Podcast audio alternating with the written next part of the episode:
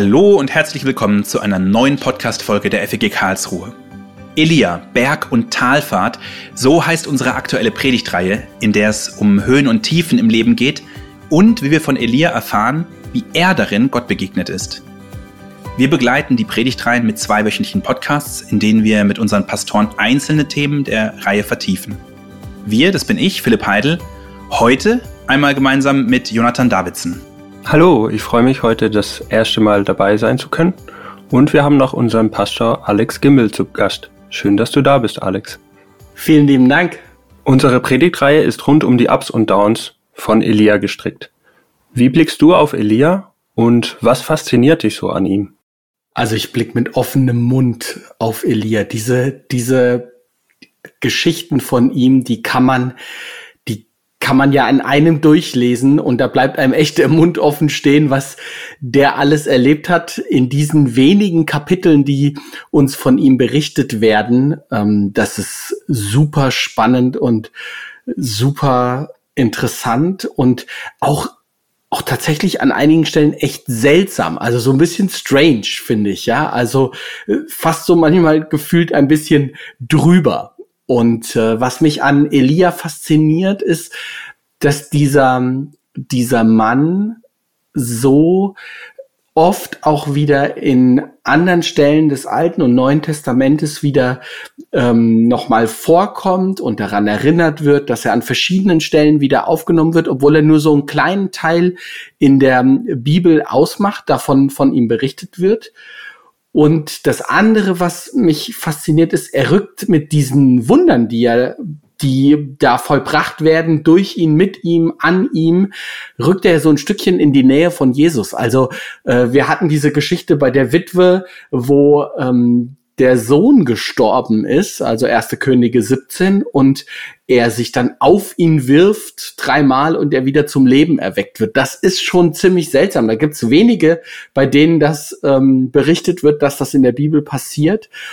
Wenn man aber dann wieder guckt, Elia und vergleicht mit, mit Jesus, ja, der, der dieses Mädchen wieder zum Leben erweckt, Jesus braucht nur ein Wort und Elia wirft sich dreimal auf den Jungen. Also das finde ich diesen, diesen sehr besonderen Mann und trotzdem den Abstand zu Jesus, ähm, das fasziniert mich jedes Mal neu. Heute wollen wir uns ja nochmal dem Thema widmen, über das du am letzten Sonntag gepredigt hast.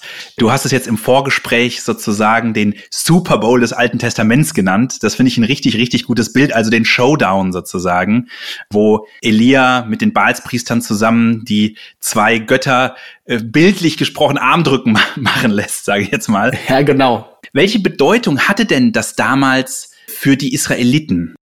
Ja, das ist eine, das ist eine gute Frage. Also, wenn wir uns die Geschichte im Überblick angucken, wo die ganze Entwicklung nochmal zurückgucken, müssen wir uns ja dran erinnern, dass dass zunächst die drei Könige Saul, David und Salomo ein gemeinsames Königreich hatten. Und am Ende von Salomo bricht es dann auseinander und es entstehen zwei Königreiche. Und die Königreiche fallen von Gott ab, insbesondere das große Nordreich Israel. Das heißt aber nicht, dass dass da überhaupt nicht mehr dem Gott Jahwe gedient wurde, sondern neben den Gott Jahwe kamen halt noch so ein paar andere Sachen. Ich sag mal sowas wie Talismänner, ähm, weitere Götter, die für bestimmte Themen und bestimmte Herausforderungen nochmal zusätzlich angebetet wurden, um Hilfe gebeten wurden. Und in Israel war die große Frage, ja, wer soll denn jetzt eigentlich unser Gott für die Zukunft sein? Und das entscheidet sich wo? Am Berg Kamel beim Super Bowl.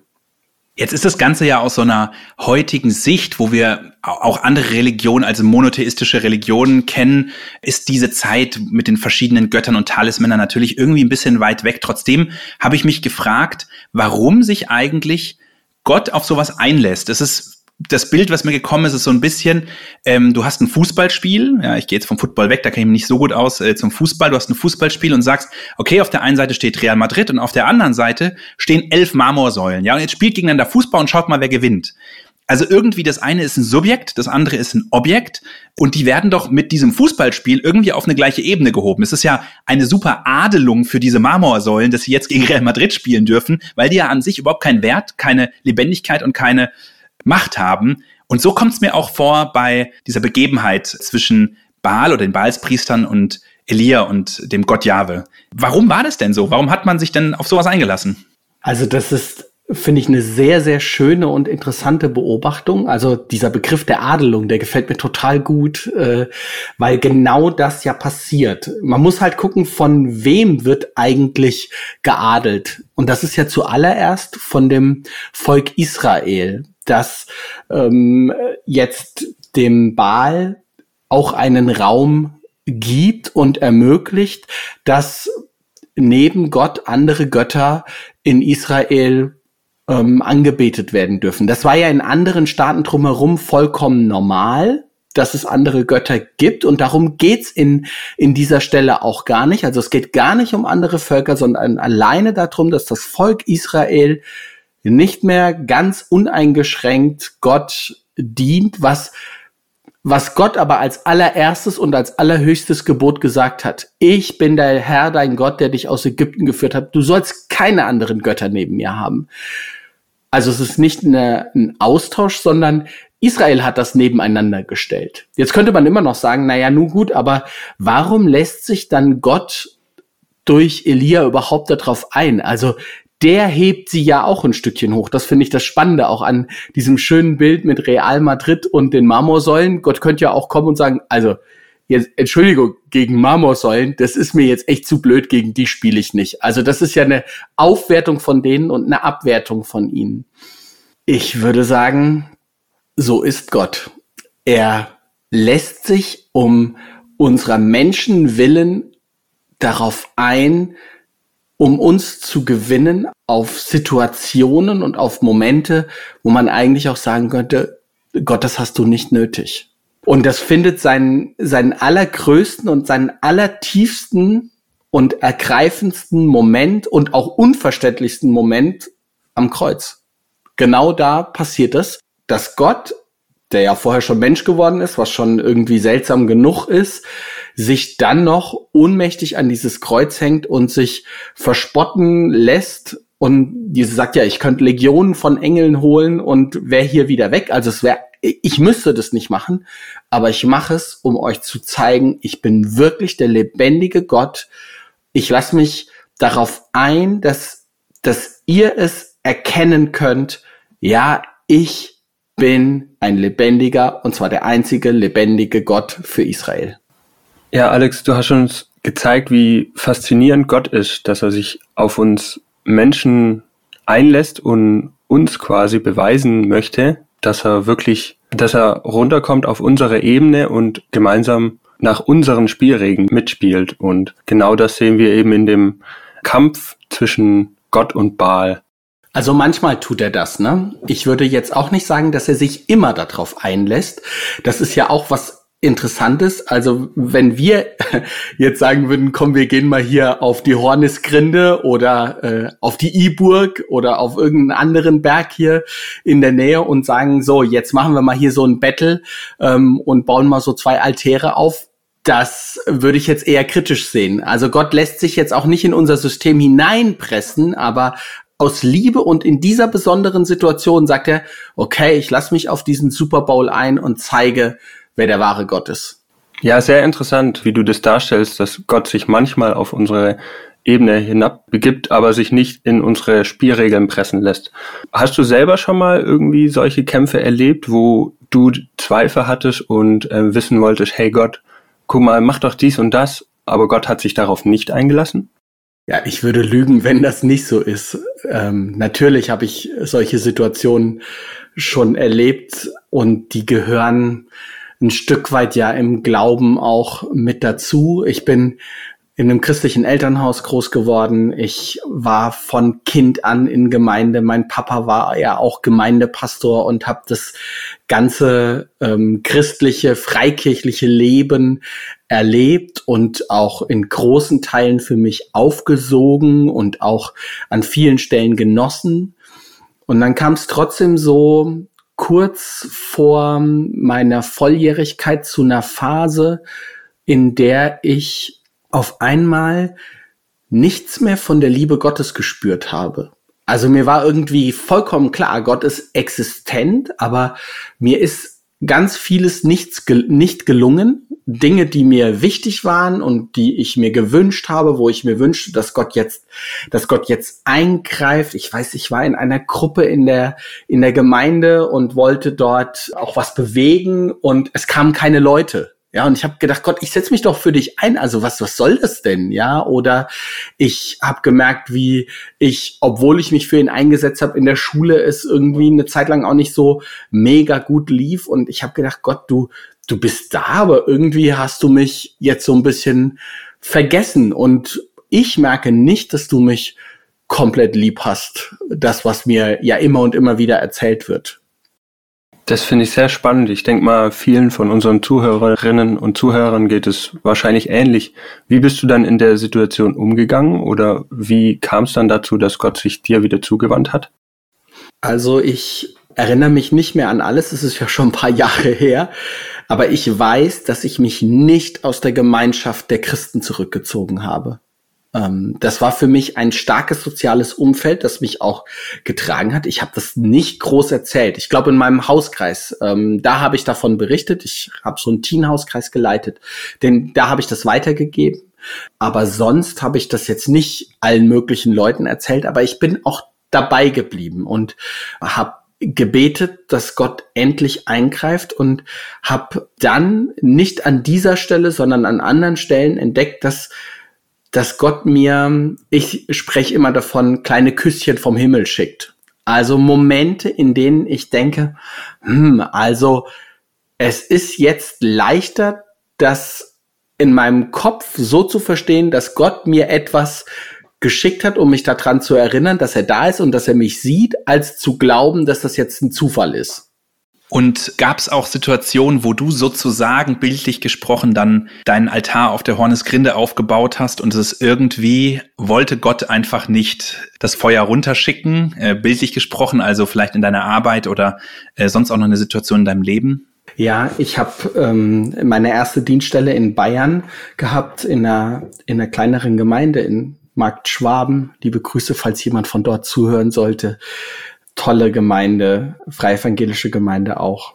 Und neben vielem Schönen war das auch geprägt von zwei, drei sehr heftigen Schicksalsschlägen. Also ich habe leider erleben müssen, dass eine junge Frau, Teamkreisleiterin, an ALS erkrankt ist und innerhalb von einigen Monaten es steil bergab ging. Und wir haben gefastet haben gebetet, dass Gott eingreift und ein Wunder tut und etwas verändert. Und ich habe gerungen, Gott, das kannst du nicht machen, das kannst du nicht tun. Wir sind eh schon nicht so unendlich viele und das, wir brauchen das. Hier, hier passiert in dieser Teamkreisarbeit gerade etwas und dann wird die Leiterin da rausgezogen und die Frau ist aber dann leider verstorben. Wow, das ist natürlich sehr tragisch und hört sich so an, als hätte es dir sehr viele äh, Schwierigkeiten auch mit der Gemeinde bereitet. Nee, das nicht. Also wir standen als Gemeinde da zusammen und das war auch eine, in Anführungsstrichen, schöne Erfahrung dann da drin. Auf jeden Fall eine sehr hilfreiche. Wir sind beieinander und haben das miteinander getragen, auch mit der Familie zusammen, so gut es überhaupt geht. Und haben dann aber erlebt, dass Gott auch in dieser Krankheitsphase von dieser jungen Frau und auch dann äh, Tod und, und all dem, was dann so kam, Gott in dieser Zeit dann ganz liebevoll und fürsorglich zu Menschen geredet und gesprochen hat, äh, sie umarmt hat. Ja, sie hat auf seinem Schoß sitzen lassen, um mal ein paar Bilder zu benutzen, weil das ist irgendwie anders für mich schwer zu beschreiben, weil das sind das sind ja dann nicht, dass da irgendwie jetzt äh, was vom Himmel fällt oder irgendwie jemand wieder ins Leben zurückkehrt, aber dass Gott etwas im Herzen und in den Gedanken, in den, in dem ganzen Leben, im Menschsein bei Personen verändert, so dass sie wieder aufstehen und, und Schritte mit Gott gehen können. Und überhaupt im Leben. Nicht nur mit Gott, sondern dass sie überhaupt weiterleben können und neuen Lebensmut bekommen. Du hattest vorhin so das erste Gebot, du sollst keine anderen Götter haben, neben mir zitiert und das passt ja jetzt auch total auf die Situation, in der sich das Volk Israel befand, mit Baal und Jahwe und noch anderen Göttern. Ja. Jetzt ist es ja so, wir haben heute nicht den Talisman im Normalfall. Wir haben auch nicht die Götzenstatue und wir haben jetzt auch äh, keine polytheistische oder animistische Religion. Ist einfach nicht präsent und das ist einfach nicht unsere Lebensrealität. Aber es gibt natürlich andere Dinge, die uns einnehmen und die sozusagen an die Wichtigkeitsstufe dieser Götzen und äh, dieser Talismänner sozusagen treten. Ich überlege gerade so ein bisschen, was das für mich ist. Ähm, ich weiß nicht, wie geht's euch denn damit, mit diesem Thema? Ähm, ich für meinen Teil kann dazu sagen, dass ich Schwierigkeiten damit habe, mit dem Medienkonsum umzugehen. Wie viel Raum gebe ich in meinem Leben Gott und wie viel Raum gebe ich tatsächlich jetzt, dass ich in meiner Freizeit mit sinnlosen Videos auf YouTube zum Beispiel verplemper. Und da muss ich oder merke ich zu meinem eigenen Bedauern oftmals, dass ich viel zu viel sinnloses Zeug in mich hineinschaufe, anstatt meine Zeit mit was Wertvollem zu füllen. Ich habe jetzt tatsächlich auch für mich was gefunden. Es ist so, dass natürlich wir eigentlich in Gott geborgen sind und auch eine Sicherheit haben. Aber ich merke auch, dass mir eine gewisse äh, materielle Absicherung einfach wichtig ist. Nicht der Reichtum, aber die Sicherheit sozusagen, dass nicht morgen X oder Y passieren kann und ich stehe blöd da. Und das ist ja eigentlich, das merke ich, ein ganz schön blöder Gedanke, weil was soll denn passieren, was mich sozusagen da rausreißt? Aber das ist im Endeffekt wahrscheinlich auch nah an dem, was früher ein Götze war, wo man gesagt hat, ja gut, wenn Jahwe mal versagt, ja gut, dann kann ich mich immer noch auf Baal verlassen sozusagen. Oder manchmal das sogar in den Gedanken weiter vorne stand. Also das ist tatsächlich für mich ein großes Thema. Da finde ich mich auch wieder könnte man jetzt noch eine spannende, komplette Folge drüber drehen, wie man damit umgehen kann. Gott und die Versorgung, Gott und Sicherheit können wir vielleicht tatsächlich irgendwann mal machen, weil ich das auch ein Stück, ich für mich ein Stück weit ablegen konnte, aber auch immer wieder auf der Hut bin, damit es, damit es nicht äh, so einen großen Raum in mir einnimmt. Andere Themen sind wie, wenn ich mich für Gott schon einsetze, dann kommt doch bitte wenigstens das und das oder dann hat man bitte wenigstens Ansehen und so solche Geschichten. Also es geht letztlich, und da sind wir, glaube ich, ganz nah bei dem, was in Israel damals genau in dieser Zeit war. Ich will es mal versuchen mit, mit zwei Worten. Gott, Gott sagt Gott allein. Und wir sagen oft Gott und. Also nicht statt Gott, sondern Gott und noch etwas anderes. Und in dem Rahmen würde ich gerne noch mal Werbung machen für eine alte Predigtreihe. Vielleicht darf ich das hier auch mal tun. Wir haben kurz nachdem wir mit Corona gestartet sind, die Frage gestellt, was gibt denn eigentlich Halt? Und da haben wir uns sieben oder acht Götzen, also Götter, Dinge, die für uns zu Götter werden können, identifiziert. Also ich erinnere mich an Wünsche, an Macht, an Geld, an Liebe und Sexualität, an Gesundheit. Und wer will, findet die mindestens bei YouTube in unserem Kanal FEG Karlsruhe. Ja, super, Alex. Auch nochmal vielen Dank für den Tipp mit der Predigtreihe. Ich werde äh, tatsächlich diesen Predigtreihe auf YouTube verlinken. In den Show Notes findet ihr die dann und könnt euch die nochmal anhören. Da sind dann alle Predigten mit aufgeführt. Jawohl, da muss ich auf jeden Fall mal reinhören. Ich als FEG-Neuling bin da natürlich sehr gespannt darauf und schaue mir das auf jeden Fall mal an. Vielen Dank, Alex, dass du uns heute das nochmal ein bisschen eröffnet hast, ein bisschen was von dir persönlich erzählt hast, dass du uns das Bild äh, vom Super Bowl gegeben hast. Ich glaube, das bleibt im Kopf. Und ja, danke, dass du heute dabei warst. Sehr gerne. Vielen Dank für die Einladung. Und natürlich ganz, ganz herzlichen Dank auch an Jonathan. Richtig cool, dass du heute dabei warst, das erste Mal ähm, in der Vorbereitung und in der Durchführung jetzt mit dabei warst. Richtig cool. Ich würde mich freuen und freue mich drauf, dass wir sicherlich die ein oder andere Folge jetzt gemeinsam machen. Danke dafür. Ja, freut mich natürlich selber auch. Ähm, ich bin gespannt, was die Aufgabe mit sich bringt. Dich, liebe Hörerinnen und lieber Hörer, laden wir herzlich ein, in zwei Wochen wieder dabei zu sein, wenn wir mit unserem Pastor Christian über die Ermüdung und Niedergeschlagenheit von Elia sprechen. Bis dahin wünschen wir euch eine gute Zeit.